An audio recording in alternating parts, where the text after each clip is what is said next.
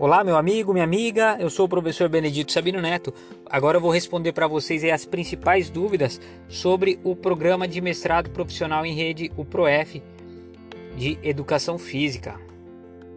A Edna enviou uma pergunta bastante comum em relação à administração do tempo, né, a, se o mestrado é online ou não.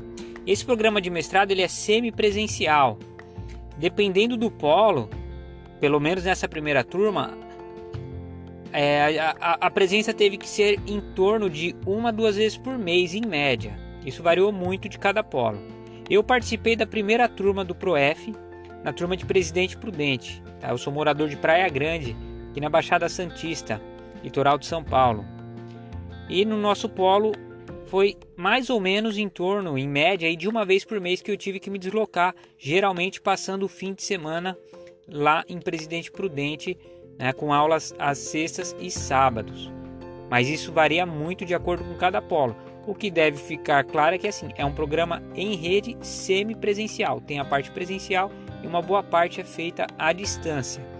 Acredito que seja um dos programas mais é, oportunos para quem trabalha, porque por ser um mestrado profissional, ele já é pensado justamente nisso né? E você, inclusive, tem que estar tá trabalhando, tem que estar é, em efetiva docência para poder estar aí participando.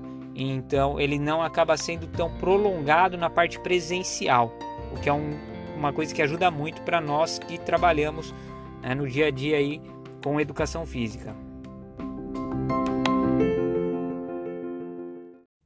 A Mira ainda perguntou sobre a duração do curso. Tá? São dois anos de duração. É o tempo aí que a gente tem desde o início até a defesa. A Mônica perguntou sobre o envio do conteúdo, se haverá alguma taxa de pagamento.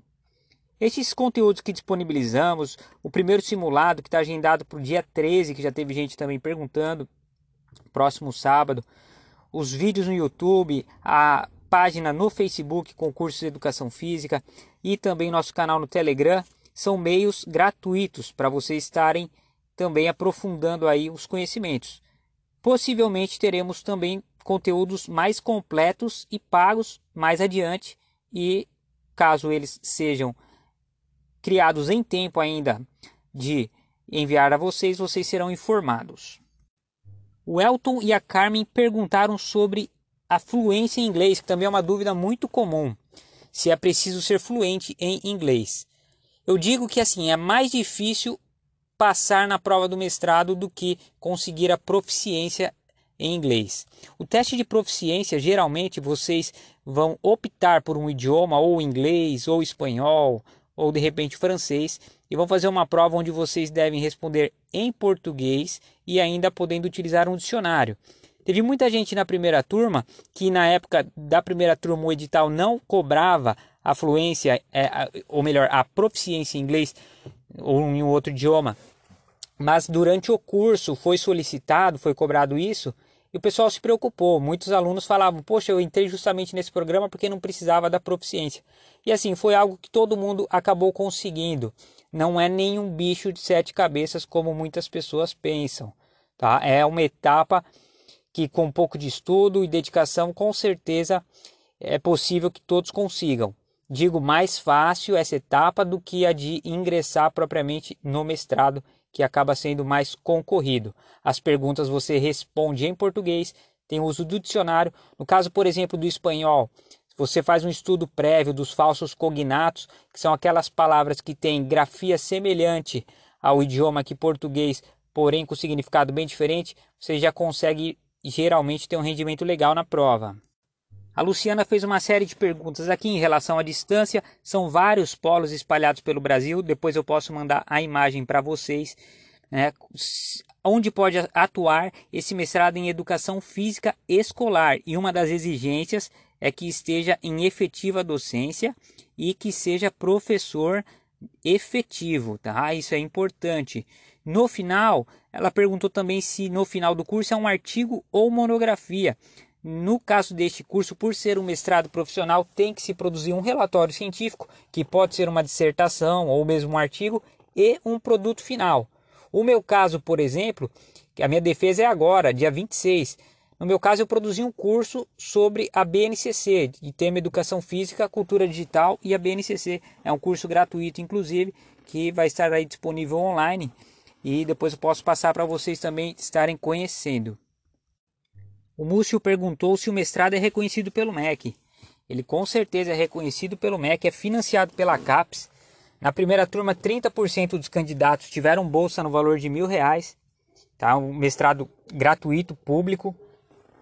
Tem aí várias instituições parceiras conectadas em rede aí, no caso da Unesp, fez a coordenação nacional no Polo de Presidente Prudente, acabou coordenando essa primeira turma. E tem universidades espalhadas pelo Brasil inteiro. Tá? Vale a pena se esforçar para entrar, é uma oportunidade realmente para crescer profissionalmente. Eu espero ter respondido aí todas as dúvidas. Caso tenha ficado qualquer dúvida, deixa a mensagem aí no WhatsApp. Às vezes eu não respondo na hora, mas eu anoto todas as dúvidas. Se for um assunto pessoal, mais particular, uma resposta mais particular, eu vou responder direto para você. Se a resposta eu vejo que serve para as outras pessoas também, eu posso estar enviando aí nos próximos podcasts. Um grande abraço aí e estou à disposição e acompanhe os nossos canais, acompanhe também o canal no YouTube, peço aí quem puder curtir, compartilhar, que acaba ajudando aí a divulgar o mestrado também. Faça esse favor, tá? E outra coisa, compartilhem também, eu vou mandar a relação do em relação ao simulado que vai acontecer no dia 13, compartilhe, a gente já tem cerca de 130 inscritos, vai também ser muito útil para ver o nível de cada um e onde precisa estar estudando mais. Um grande abraço aí, meu amigo, e até a próxima.